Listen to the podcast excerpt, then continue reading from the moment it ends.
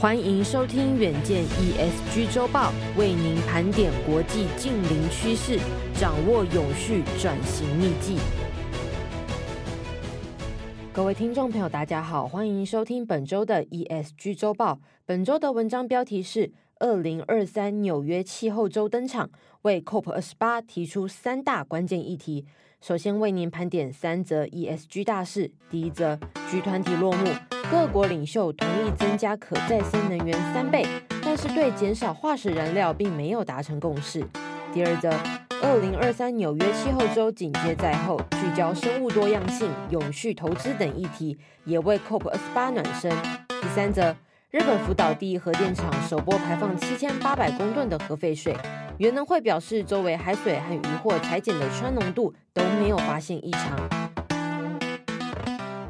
首先，先来听第一则新闻。G20 日前落幕，各国领袖达成共识，将增加三倍再生能源，也会试图增加应对气候变化的灾害资金。但是在淘汰排碳最主要来源的煤炭方面，则没有达成任何的共识。G20 国家排放全球八成的温室气体，气候专家表示，这份宣言很大程度上把各国气候对话的进展往前推动一大步。为年底即将在杜拜登场的 COP 二十八可能达成的气候协议铺路。然而，各国对化石燃料的使用仍然态度分歧，是隐忧所在。根据全球能源监测器报告，全球仍在营运的煤电厂中有百分之九十三位在 G 团体国家，但这些国家多半不具备碳捕捉技术。这份报告也指出，到二零三零年以前，发展中国家需要五点九兆美元，也就是新台币一百八十八点六三兆，才能达成气候目标。如果再加上二零五零年前要实现碳中和，则在二零三零年以前，每年还需要额外的四兆美元，大约是新台币一百二十七兆元。气候学者普遍寄望年底登场的 COP 二十八。印度能源转型智库的顾问乔西表示了，这次 G 团体确实见证很多第一次，但是可惜的是，G 团体未能就逐步淘汰化石燃料达成共识。现在大家都在关注领袖们能否在 COP 二十八拍板定案，让减少化石燃料、增加再生能源同时进行。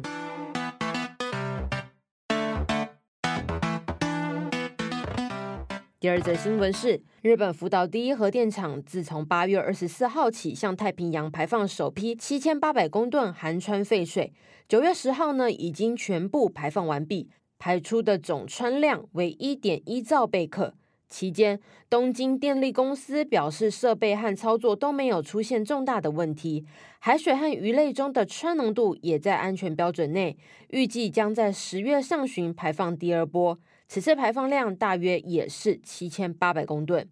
根据东电的排放计划，含有福岛核电厂产生的放射性物质的污水，会先经过多核种处理设备净化，剩余含氚废水会在以大量海水稀释至每公升一千五百贝克的浓度后排放。此浓度低于世界卫生组织饮用水水质标准规定的每公升一万贝克。东电日前于福岛第一核电厂三公里范围内海域十个监测点采集海水取样进行稀释水中氚浓度分析，结果显示排放水中氚浓度为每公升一百五十至两百二十贝克，低于日本排放的浓度限值。八月三十一号于排放海口附近检测出海水中含有氚浓度每公升十贝克，其余监测点均没有检出。那么，原能会表示了，含氚核废水排放期间，原能会掌握日本海域环境监测结果与国际原子能总署监督资讯，每日提供未来七天扩散预报结果。排放期呢，台湾总计执行了十四件的海水氚及海水色取样分析，七十六件近海渔产氚及渔产色都没有辐射异常的状况。我们即将推出 ESG 远见共好圈新单元喽！九月二十五日开始，每两周的星期一，远见将邀请 ESG 典范企业 USR 亮点大学来分享他们如何解决永续转型过程中的疑难杂症，一定要锁定收听哦。